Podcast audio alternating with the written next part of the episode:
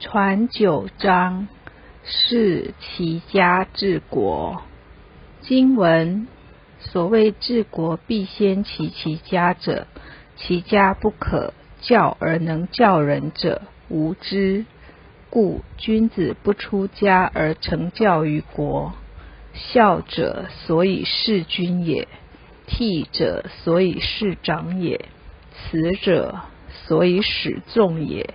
康告曰：“如保赤子，心诚求之，虽不纵，不远矣。未有学养子而后嫁者也。一家人，一国兴仁；一家让，一国兴让；一人贪利，一国作乱。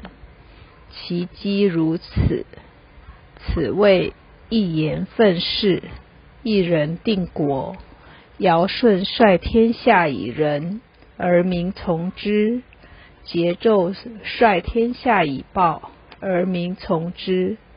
其所令反其所好，而民不从。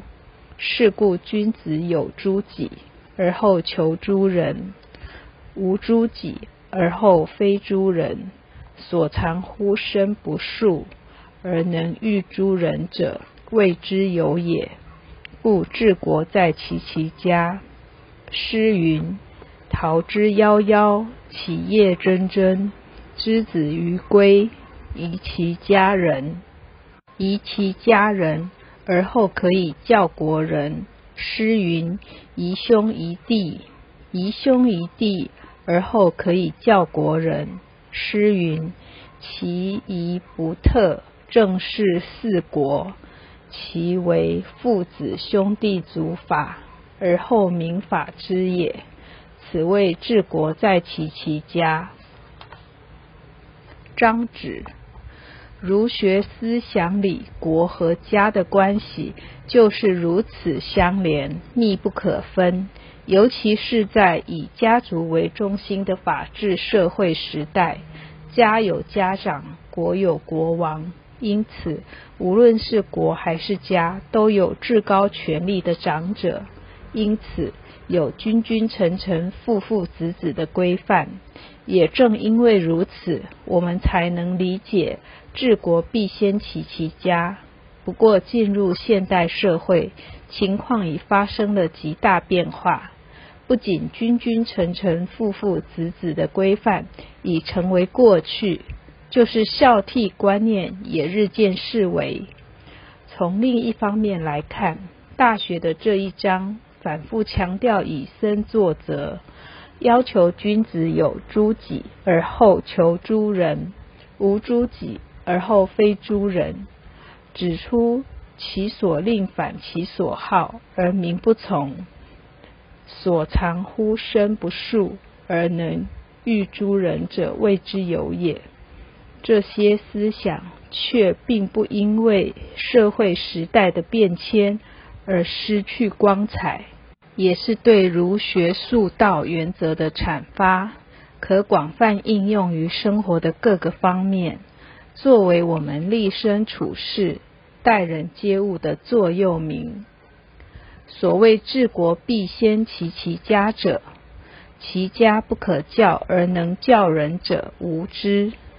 一教教诲，国之本在家。古代都是大家庭，几代同堂的住在一起。在明朝洪武帝朱元璋在位时，江西省有一位刘姓的大户人家，大门外悬挂着“天下第一家”大匾。皇帝得密奏后。马皇后在旁怂恿武帝将其拘捕，主张以欺君叛逆的罪名处死。不数日，果然一位白发苍苍的老人被拘提到京。武帝亲在金銮殿上责询其何谓天下第一家。老人叩首答曰：“吾今年已一百零九岁。”下传子孙大小共有三百零九人，五代同堂，全家处得和乐融融。因此，当地乡绅们送我这个匾，并无他意。皇帝听了也觉得这个真是大家族，全国不可能有第二家，便问老人曰：“你是以何种方法齐家，能让后代子孙都听你的话？”老人答曰：“我只叮嘱我的儿子一句话，但不听妇人言耳。儿子又嘱咐孙子，就这一句话代代祖传而已。”皇帝听毕，甚喜而悟，觉得很有道理，遂下旨后嗣老人归。所以家非常的重要，家庭美满而能齐家，家齐而后可以治国。治国有两种，一是身内国，一是身外国。身者国之气。一生如小国，所以治理身内国与治理身外国是一贯的。何谓身内国？就是格物致知、诚意正心、内圣也。能尽孝于父母，没有不尽忠报国、服务人群的；能尽替道来奉事兄长，没有不恭敬长上的。所以，《大学》经文所说的，要治理国家，必须先整齐其家。如果本身不能教诲自家人，不能齐家，没有办法做到父慈子孝、兄友弟恭的和睦相处，而要教化天下的人，是绝对不可能做到的。所以，能修身、存天理、去人欲。使身心大治，再推之于家，家齐而后国得以治。故治理身内国与身外国是一贯的。何谓身外国呢？就是修身齐家治国平天下，外王也。先修内圣之功，体也；后践行外王之道，用也。其家者。玄关也，家有主人，主人要以身作则，死守善道。佛曰：如是住，如是降服其心。自心先降服，自家先教，而后才能教人，影响他人。大学经文所说的，要治理国家，必先齐其家。以三种角度来说明齐家。第一。普通的齐家，就是父慈子孝，兄友弟恭，夫唱妇随，家和万事兴，这是普通的齐家。第二，修道的齐家，就是要达到人人修道，人人都能够行道，全家都能明明德、亲民，才算齐家。这也就符合了儒家应运，在家修，父子夫妇同修的，这是修道的齐家。第三，心性上的齐家，就是心与四肢百骸、六根与自信、天理能够浑然一体，完全的融合在一起，这才是齐家。国之本在家。家非常的重要，所以家齐而后国治。身者国之器也，自己若无法端正自己，以身作则，却想去教化别人，这是不可能的事。故君子不出家而成教于国。所以，一个有道德、有修养的君子，不一定要离开自己的家庭。就能成全教诲这一国的人。我们每一个人都是代表道德威严、端庄，个人行为事小，但修道士的一举一动，别人都看在眼里。所以，要天下人都来修道，就是从以身作则做起。一贯到这几十年来，虽受到种种的苦磨。但是始终不会改变向道的心，因为有好榜样，让我们知道走这条路是正确的。所以无论外在如何的毁谤，皆能无动于衷。因为确实相信这个目标是正确的，所以君子不出家。人看到这种榜样，自然会一传十，十传百，影响深远，最后就可以成教于国。至于君子为何能齐家及成教于国，主要有三点原因：孝、悌、慈。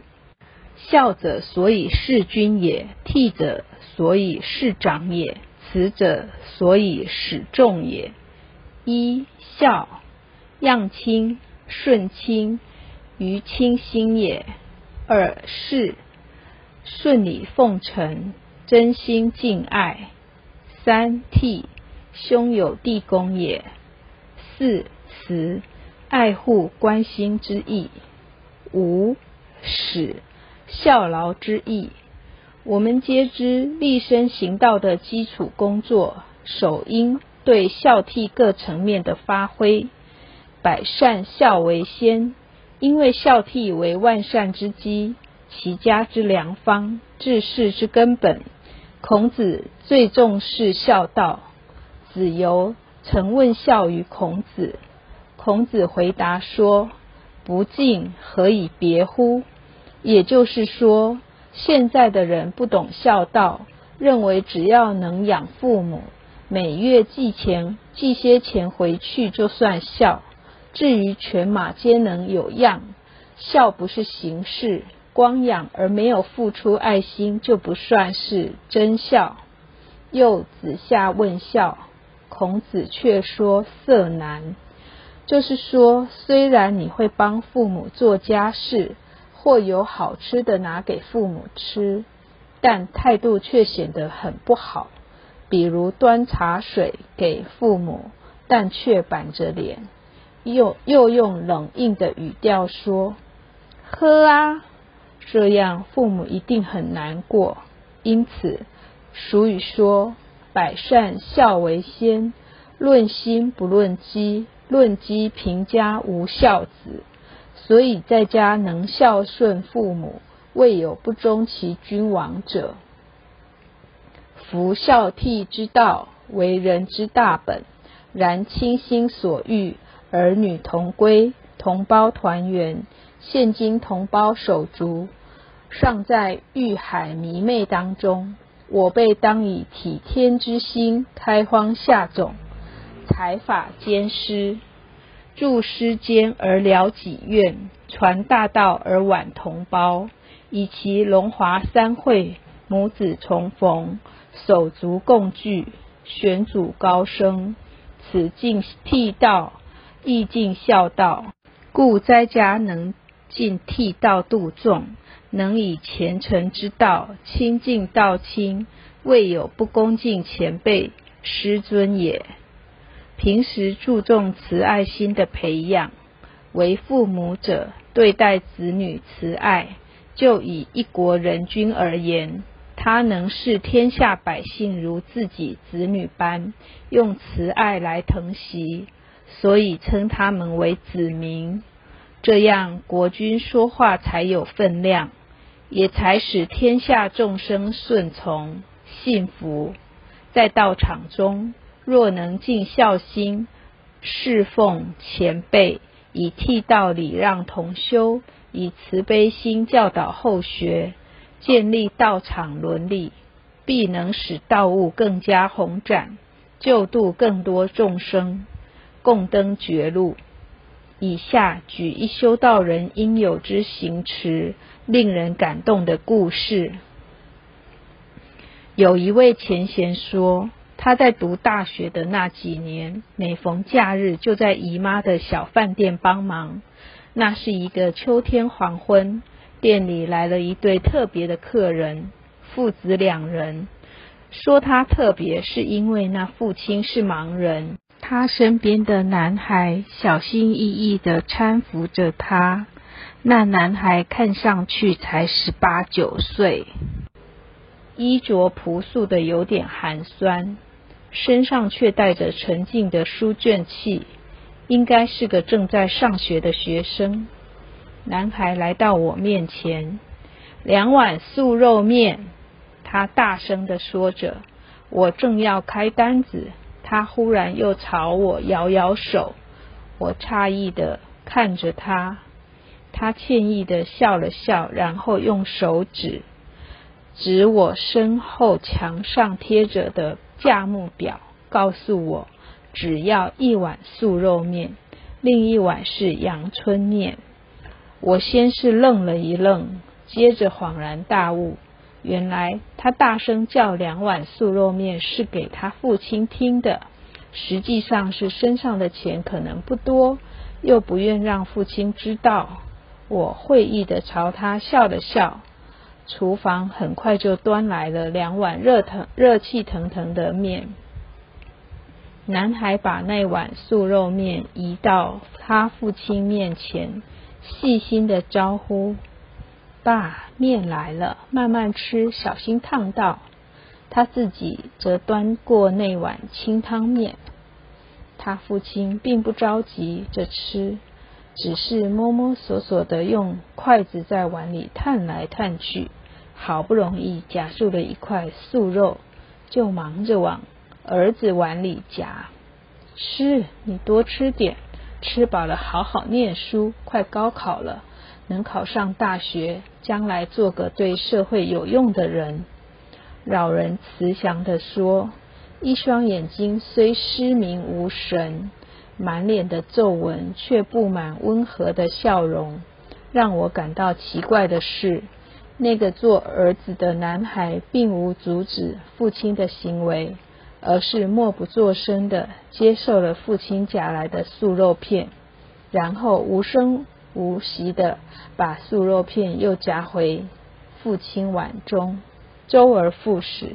那父亲碗中的素肉片似乎永远也夹不完。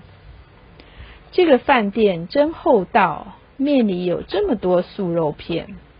老人感叹着，一旁的我不由一阵汗颜。那只是几片屈指可数又薄如蝉翼的素肉啊！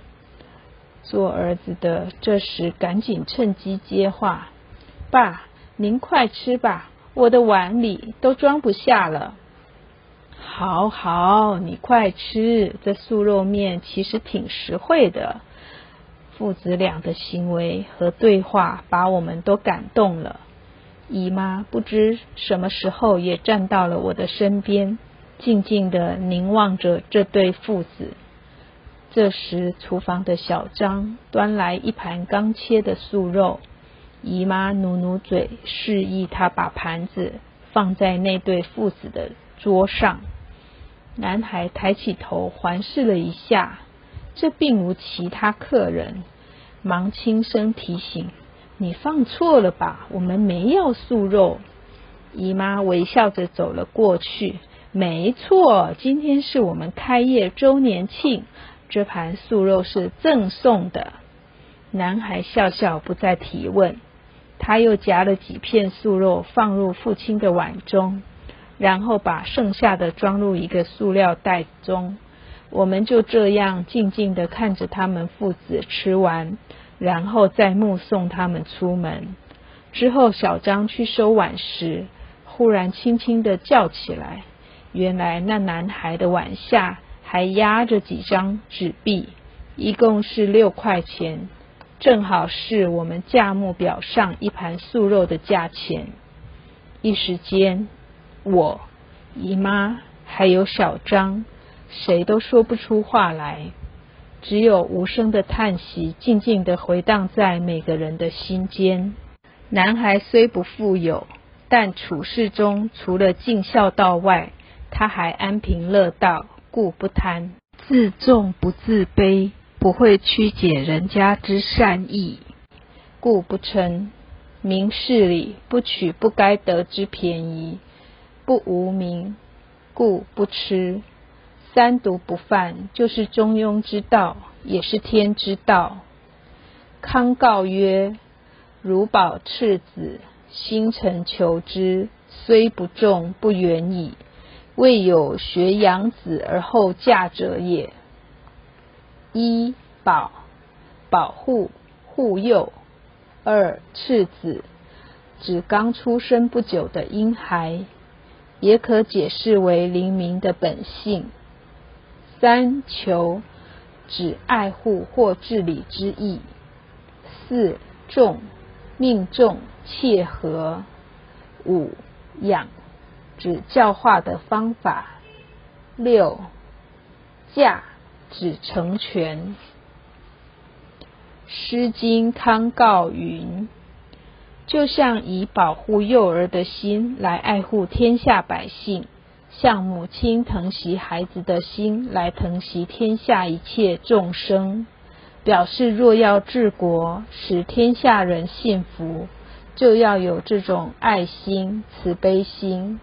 国君之爱护、照顾百姓，就像父母照顾自己的婴儿一样。